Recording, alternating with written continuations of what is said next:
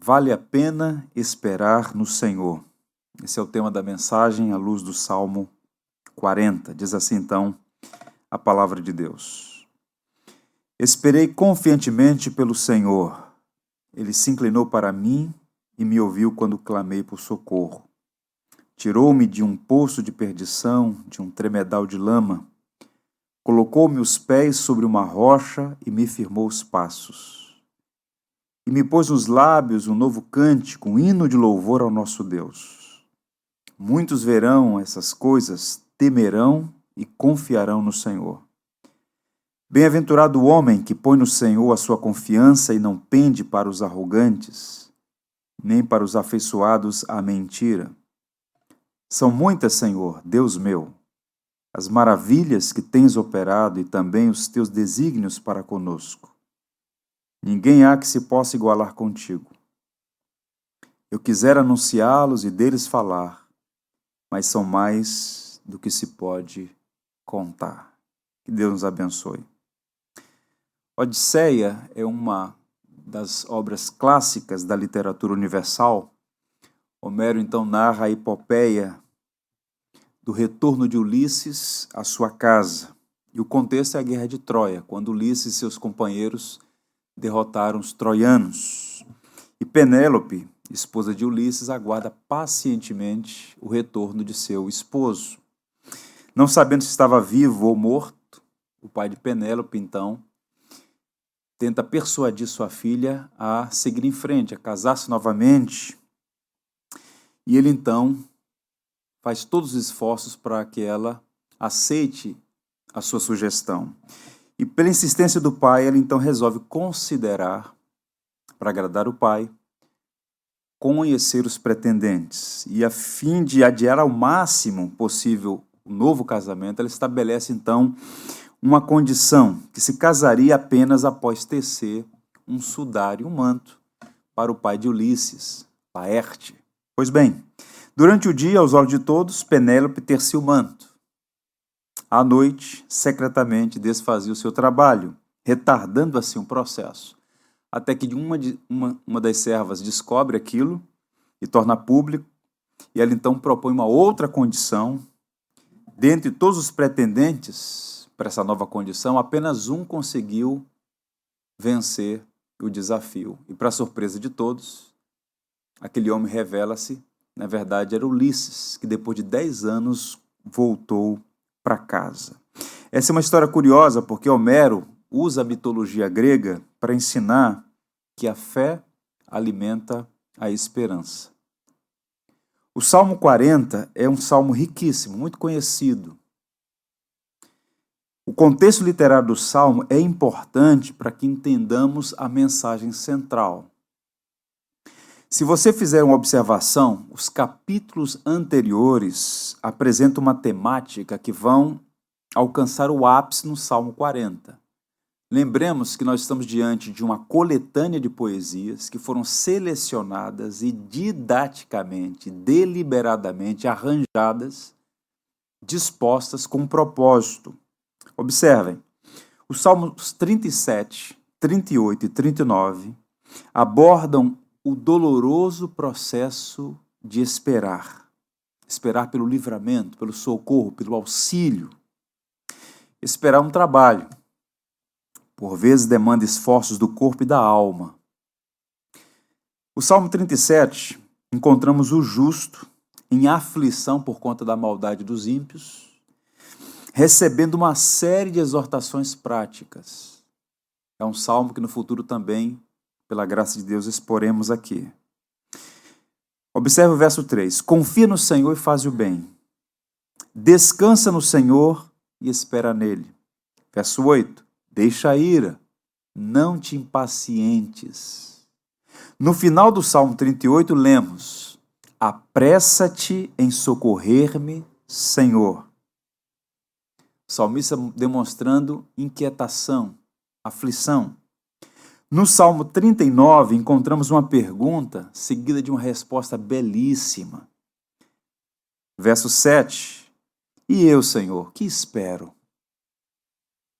Tu és a minha esperança.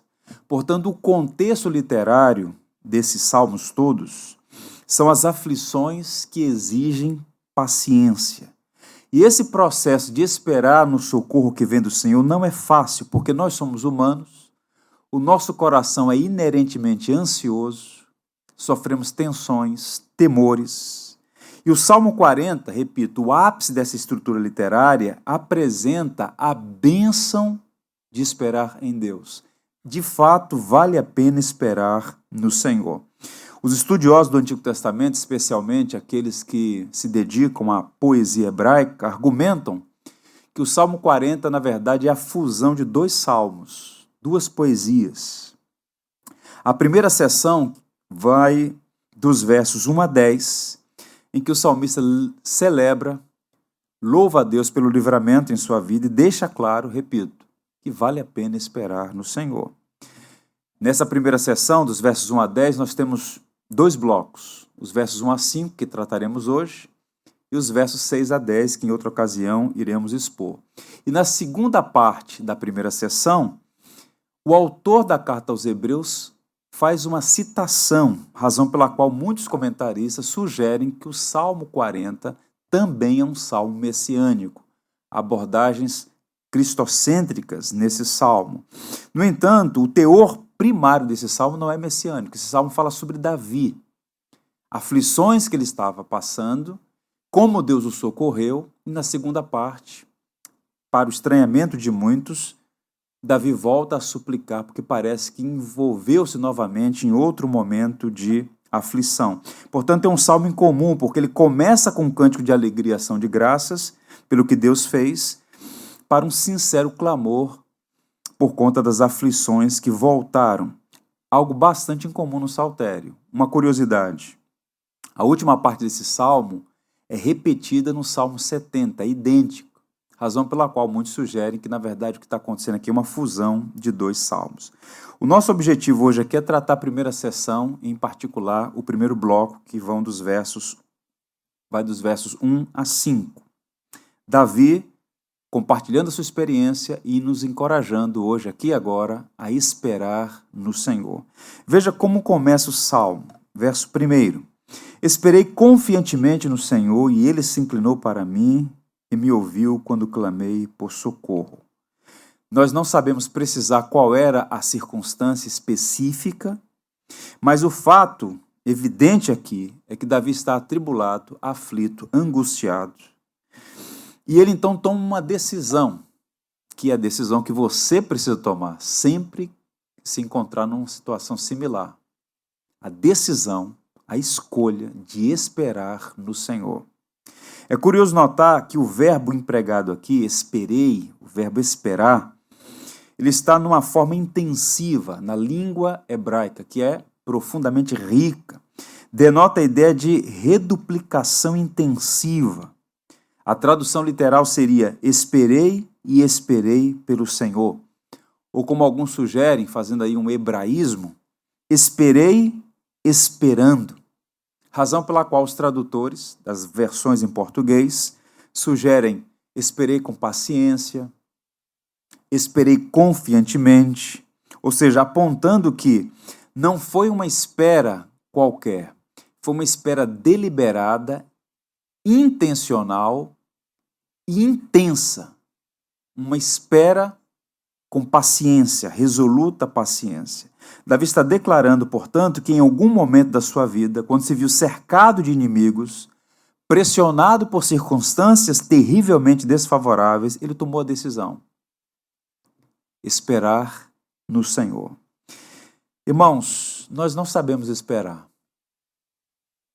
Enquanto eu prego a vocês essa mensagem, eu confesso publicamente que esperar é uma luta para mim.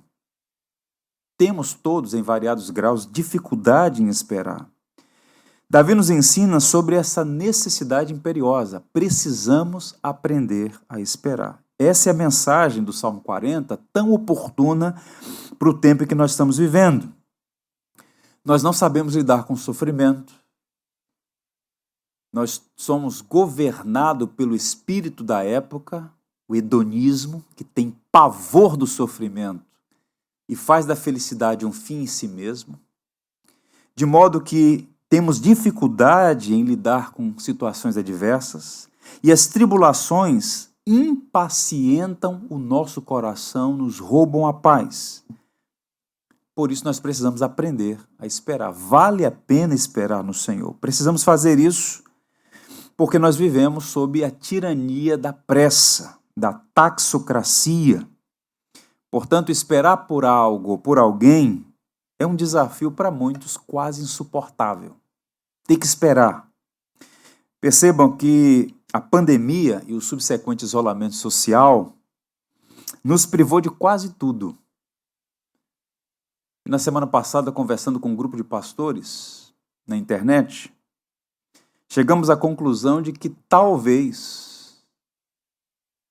seja uma grande oportunidade para muitos de nós que, tendo dificuldade para desacelerar, tenhamos sido desacelerados privados daquilo que é secundário para ficar com o que é essencial, em casa, com a nossa família e com os dois mais extraordinários recursos que temos à disposição: a palavra e a oração. Esperar no claustro, aproveitando a oportunidade para aprender a aguardar no Senhor. Quem está no governo é o Senhor, ele reina. E nesse contexto de isolamento, repito, fomos obrigados a desacelerar. No entanto, estar parado não significa esperar. Há muita gente agoniada pelo fato de não poder se movimentar, de não poder agir, de ter que esperar. Quando falamos sobre a necessidade de esperar, é preciso corrigir alguma possível algum possível equívoco quanto a essa ideia de esperar. Esperar em Deus não significa, primeiro, determinismo alienante. Francis Schaeffer, que foi um dos maiores apologetas do século passado, trabalhou na Europa pós-guerra, lidando com dilemas muito maiores do que os que nós estamos tratando hoje ele fez uma distinção entre o esperar fatalista e o esperar confiante. O fatalista diz: agora não tem jeito, só resta esperar. Neste caso, a espera é o remédio amargo de quem não tem opção. Você espera porque lhe é privado outras opções. Isso é fatalismo, determinismo alienante. Segundo, o que seria esperar em Deus? Não é fuga das responsabilidades. Esperar em Deus não é cruzar os braços e negligenciar deveres. O antigo e atual, a antiga e atual questão da soberania de Deus, da responsabilidade humana, estão em harmonia. As duas barras paralelas da linha do trem, juntas e separadas, esse grande paradoxo. Portanto, os antigos diziam: nós devemos trabalhar como se tudo dependesse de nós e orar como se tudo dependesse de Deus. Deus é soberano, mas há responsabilidades que são nossas. Temos que coadunar essas duas grandes verdades que não são auto-excludentes. Portanto, pergunta: o que seria então esperar em Deus, já que não é um determinismo alienante nem uma fuga das responsabilidades?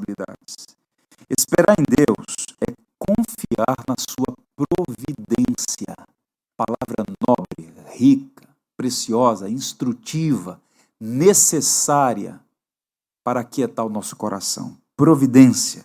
O Senhor reina, irmãos. Ele criou, sustenta e governa todas as coisas de acordo com o conselho de sua santa e sábia vontade. Alguns cristãos, ainda que não verbalizem isso, pelas atitudes, parecem sugerir que seguem a filosofia dos epicureus, que acreditavam que o acaso dirige as coisas.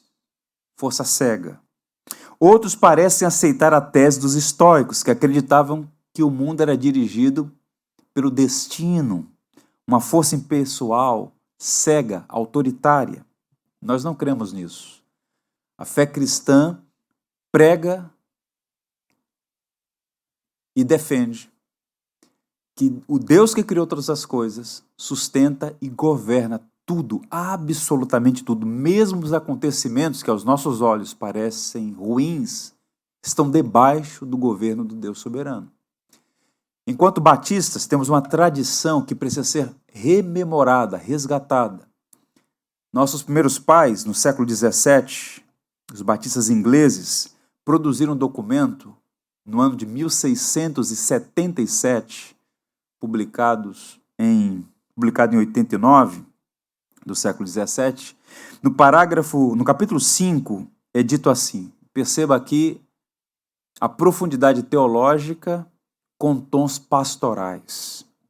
Deus, o bom Criador de todas as coisas, em seu poder e sabedorias infinitos, mantém, dirige, dispõe e governa todas as criaturas e coisas, desde as maiores até as mínimas, pela sua muito sábia e muito santa providência, para que cumpram com finalidade para a qual foram criadas. Isso é feito de acordo com a infalível presciência de Deus e o conselho livre e imutável da sua própria vontade, para o louvor da glória de sua sabedoria, poder, justiça, bondade infinita e misericórdia. Esse texto merece meditação, reflexão. Se nós compreendêssemos melhor a doutrina da providência, disporíamos mais a nossa vida a esperar em Deus. Ele criou, ele sustenta, ele dirige todas as coisas segundo a sua vontade, que sempre, imutavelmente, é boa, perfeita e agradável. E o nosso exemplo supremo de esperar em Deus, de demonstrar paciência face às circunstâncias adversas é Cristo. Jesus é o nosso exemplo supremo, exemplo maior. Ele demonstrou resoluta paciência e firme confiança em Deus. Charles Spurgeon, pregando um sermão sobre esse assunto, olhando para Cristo como nosso exemplo maior, disse assim: Nenhum olhar de ira, nenhuma palavra de murmuração, nenhuma atitude de vingança veio do paciente Cordeiro de Deus. Ele esperou e esperou.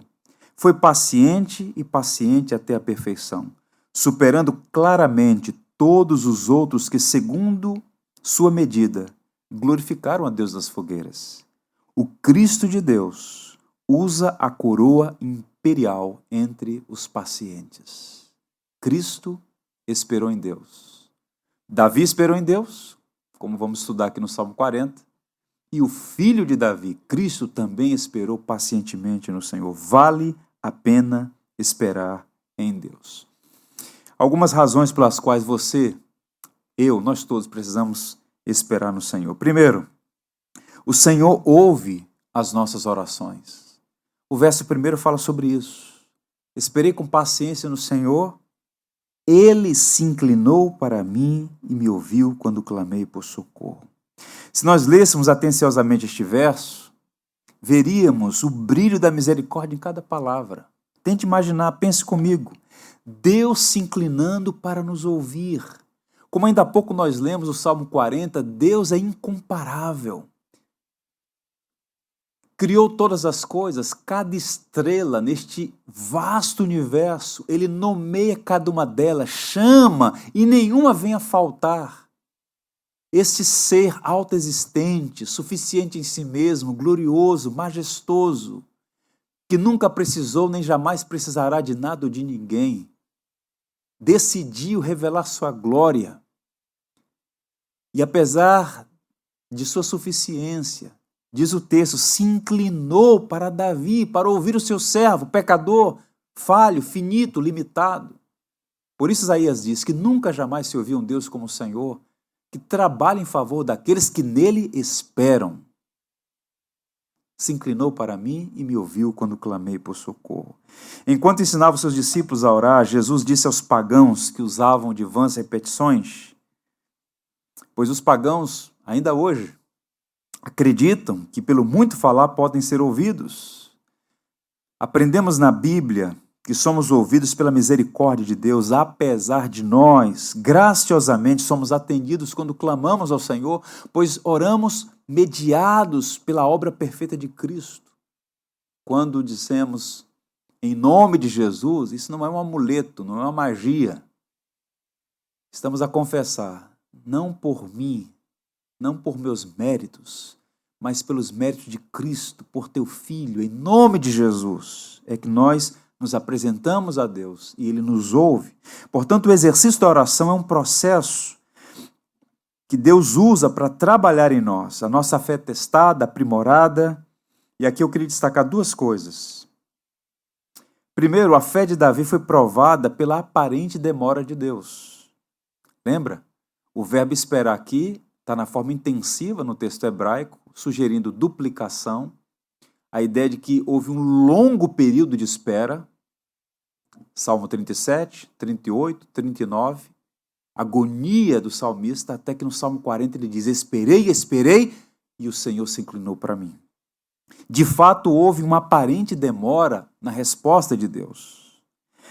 E essa resposta, ou melhor, essa demora divina, deliberada intencional, é pedagógica. E Davi, tal como você e eu, foi tentado a esmorecer, a desanimar. Eu fico a pensar no nosso tempo, né?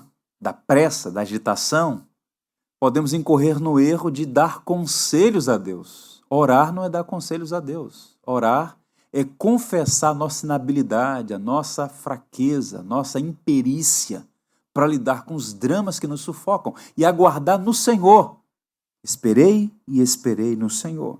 Então a demora de Deus não é caprichosa, não é despótica, não é tirânica visa, ainda que não entendamos no primeiro momento, um fim proveitoso, a glória do nome dele e o bem dos seus amados. Portanto, vale a pena esperar no Senhor. Orar é coisa séria.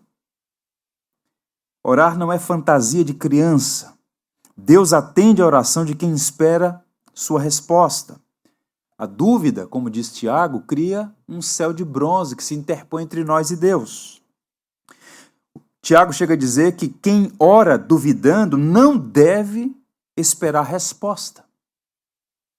É o homem de ânimo dobre, inconstante, ora protocolarmente, pro forma, mas no fundo, no fundo, tem dúvidas. Será que Deus vai ouvir? Será que Deus vai responder? E quando a resposta aos nossos olhos parece demorada, aí então que nós desanimamos.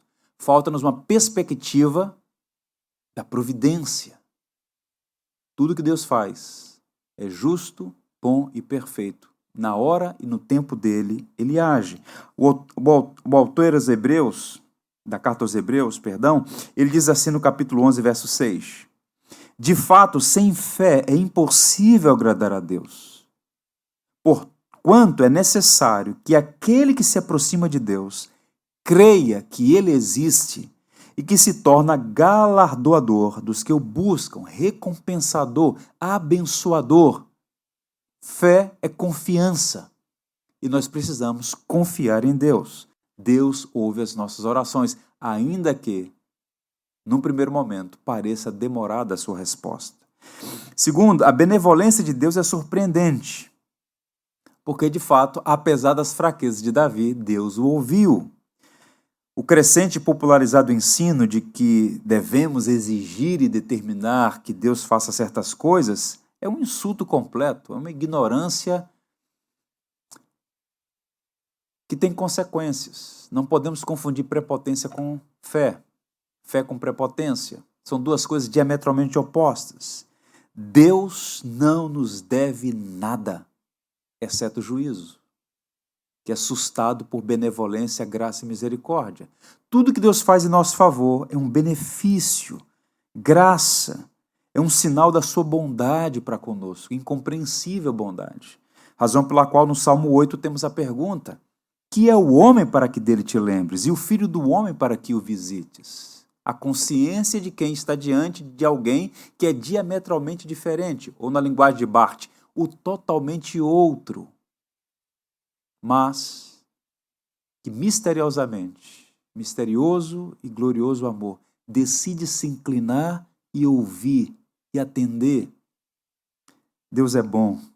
O tempo todo Deus é bom. Isso não é um jargão, isso é uma verdade gloriosa. Davi, portanto, está realçando a graça de Deus ao dizer que ele se inclinou e ouviu quando ele clamou por socorro. A ideia aqui é de atenção, é de fixar o olhar misericordioso, dedicar-se ao seu amado. Quem pode comparar-se ao Senhor? Deus de Davi, irmãos, é o nosso Deus, o mesmo Deus de ontem, hoje, eternamente, é o Deus imutável. Nós mudamos. O homem não pode mergulhar no mesmo rio duas vezes, dizia um, um profeta, um poeta, um filósofo. Mas Deus é sempre o mesmo. Arthur W. Pink diz assim: Ele não pode mudar para melhor, pois já é perfeito. E sendo perfeito, não pode mudar para pior podemos confiar em Deus. Seu caráter constante sempre foi e sempre será bom, gracioso, misericordioso.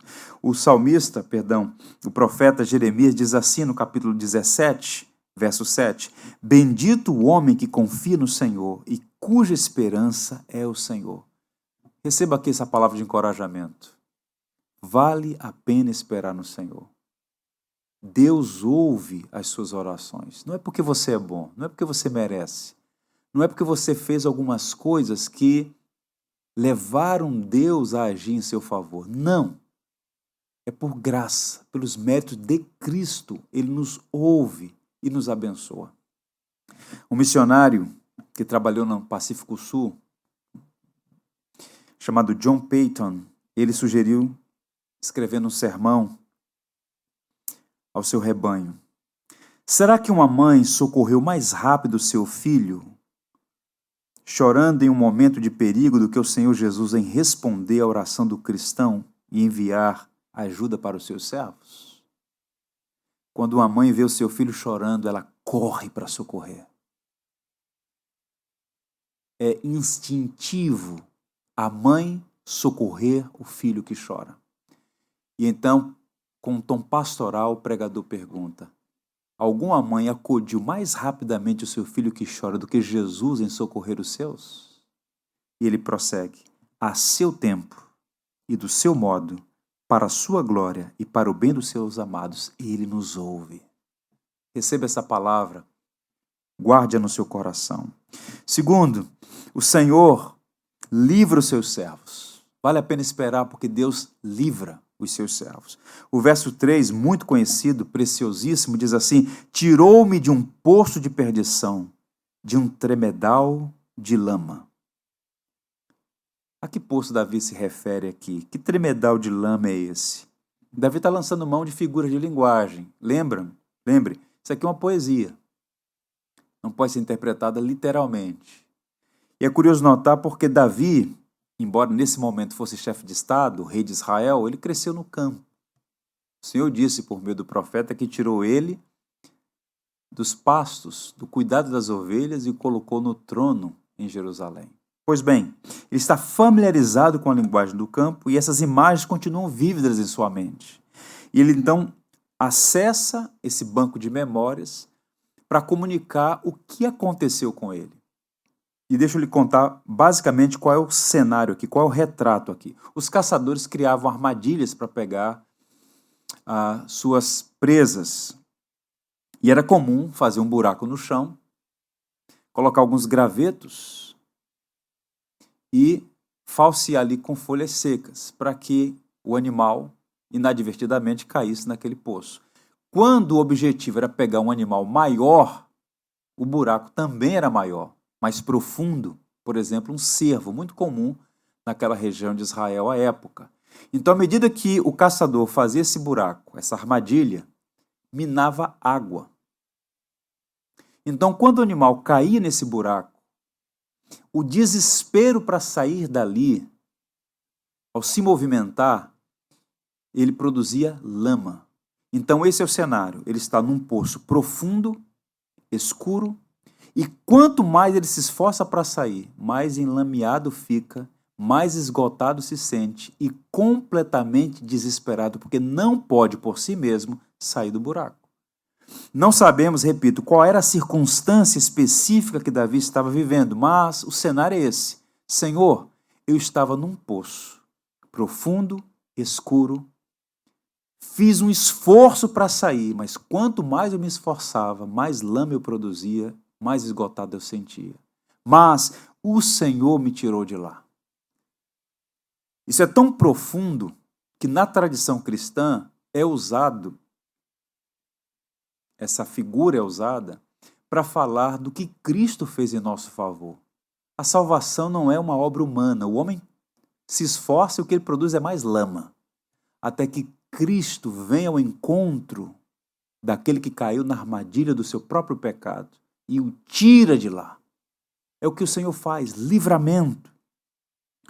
Davi está usando essa figura de linguagem para retratar tempos difíceis que viveu.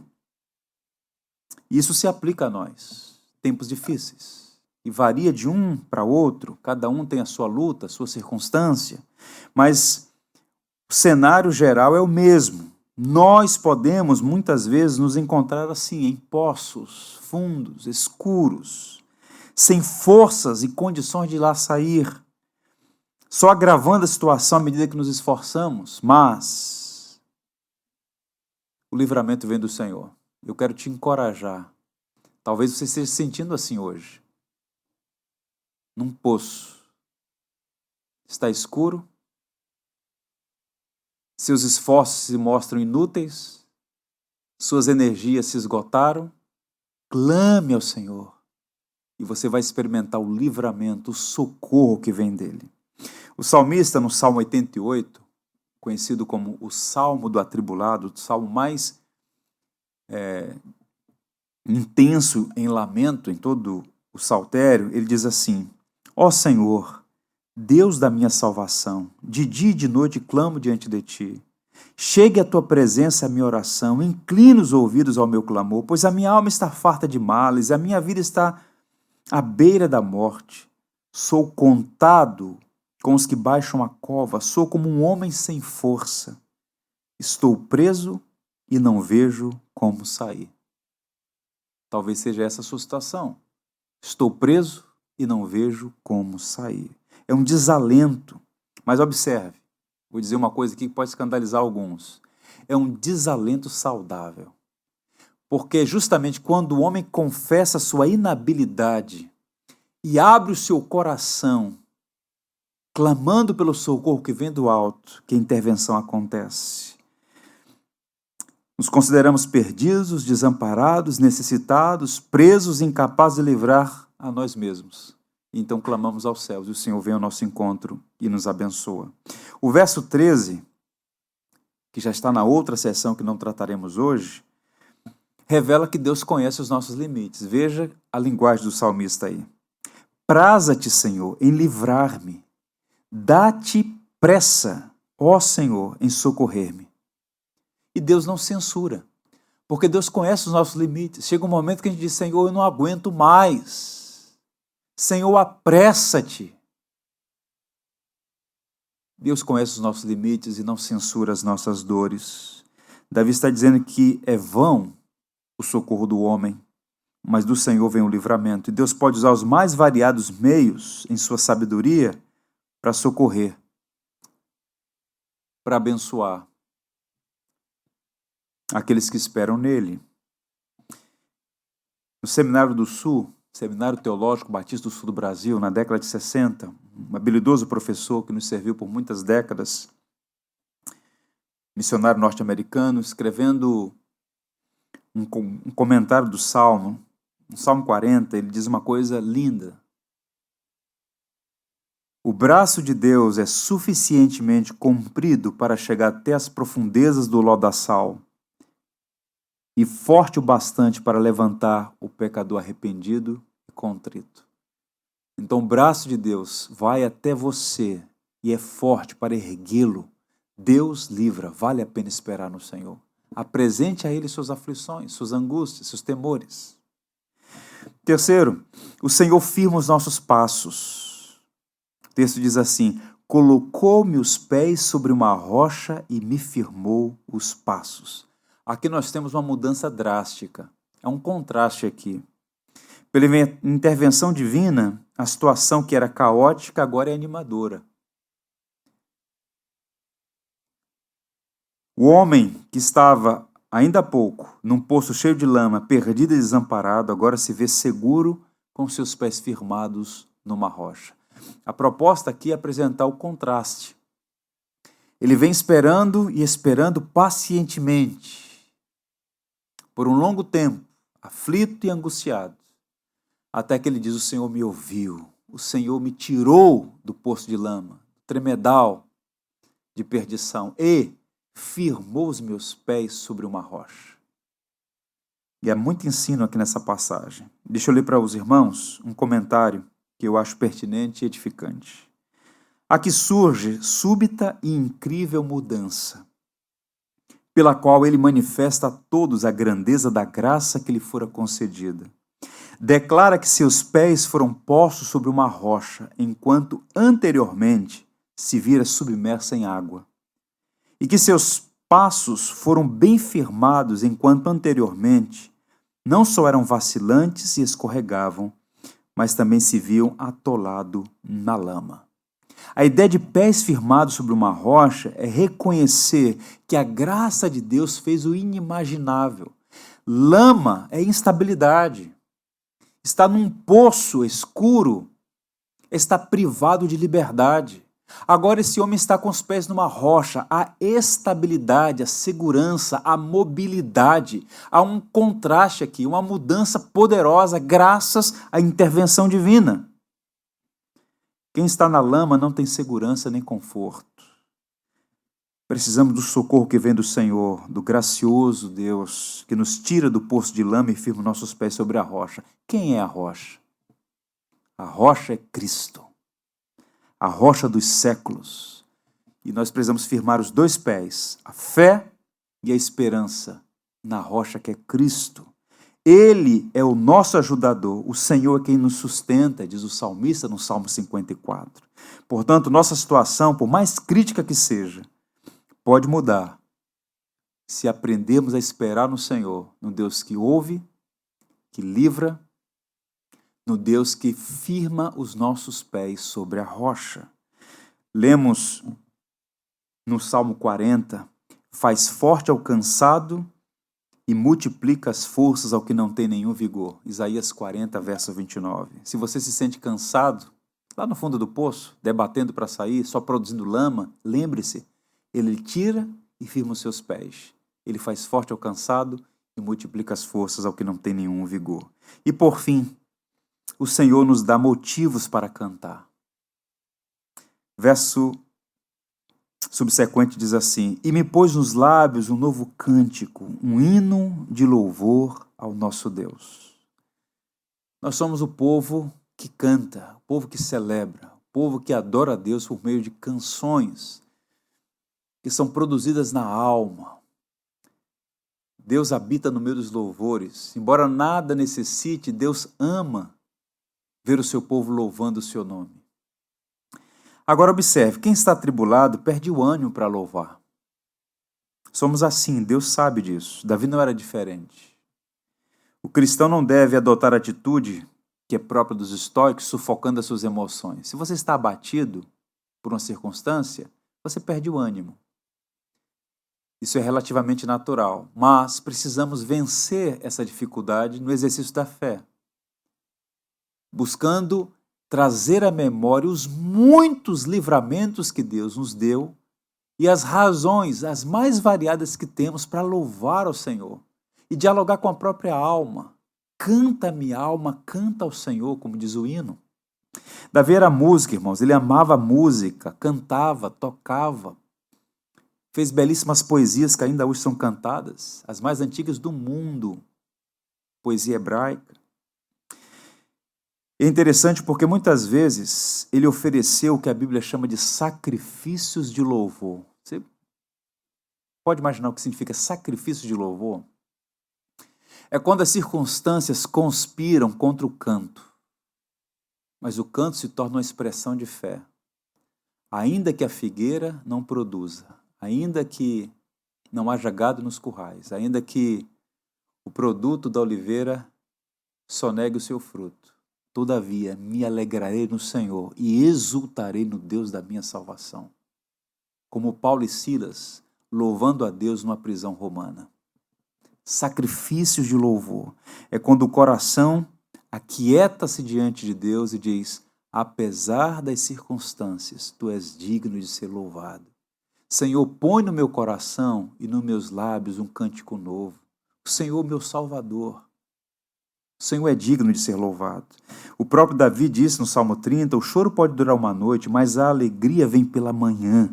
Davi está expressando, portanto, gratidão a Deus por sua graça e misericórdia. E no verso 5, ele tem um rompante aqui de memórias e diz assim: São muitas, Senhor, Deus meu, as maravilhas que tens operado e também os teus desígnios para conosco.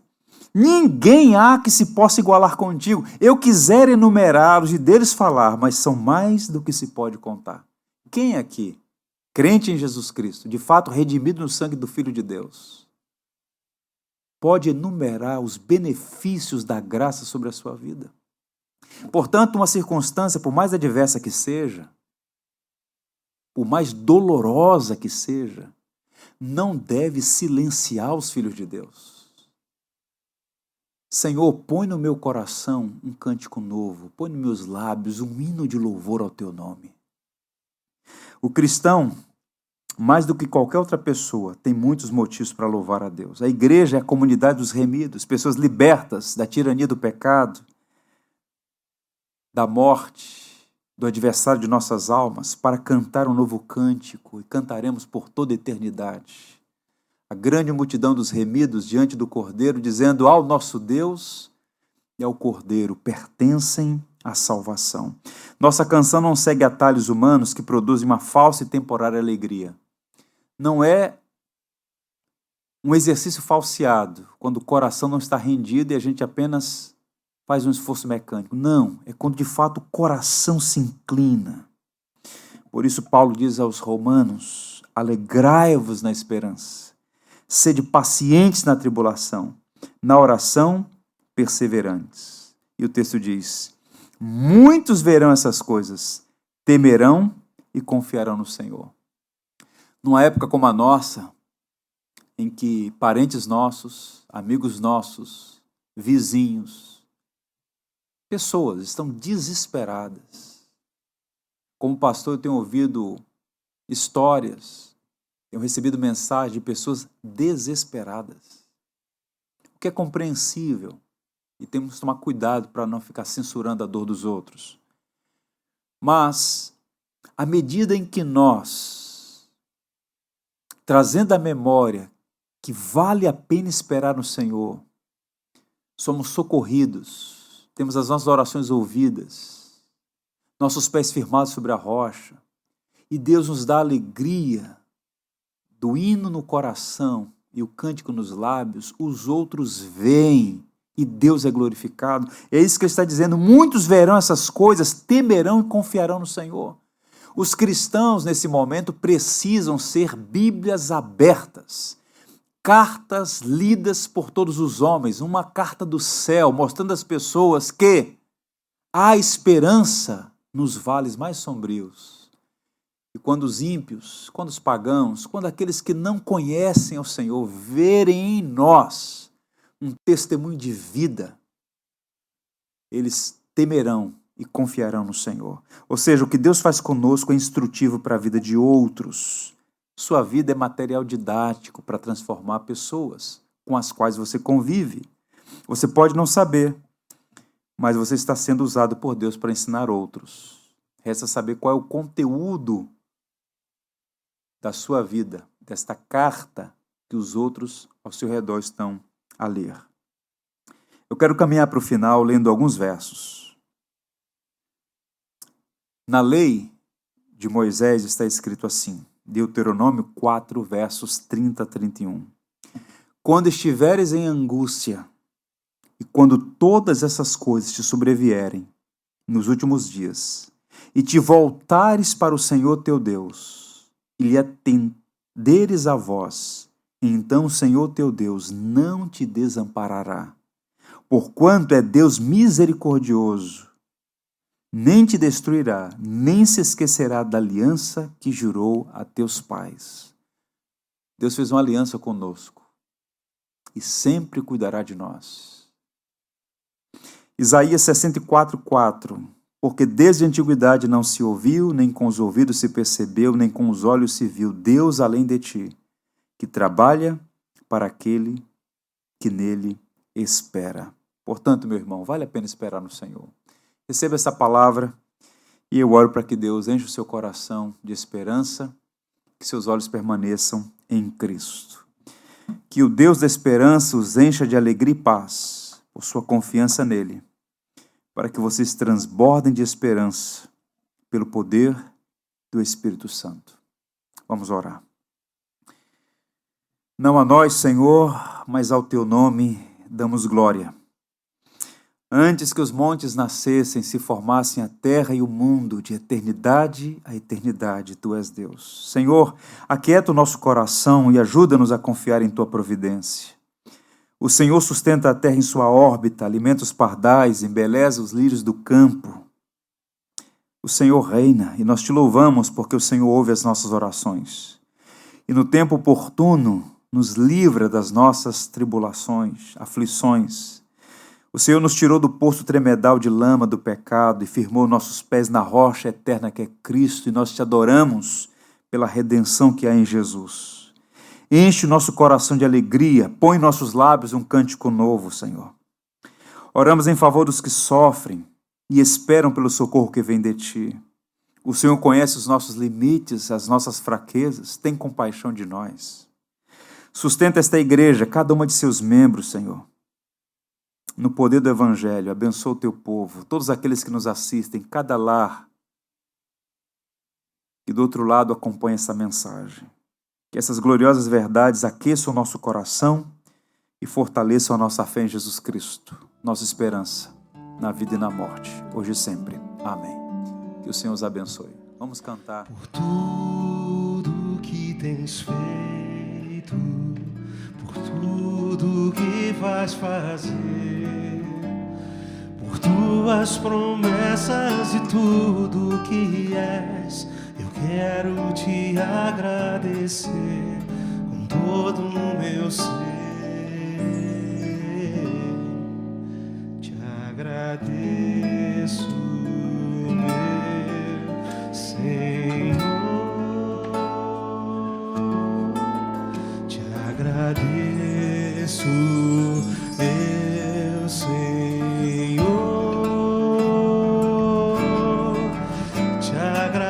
Agradeço por me libertar e salvar,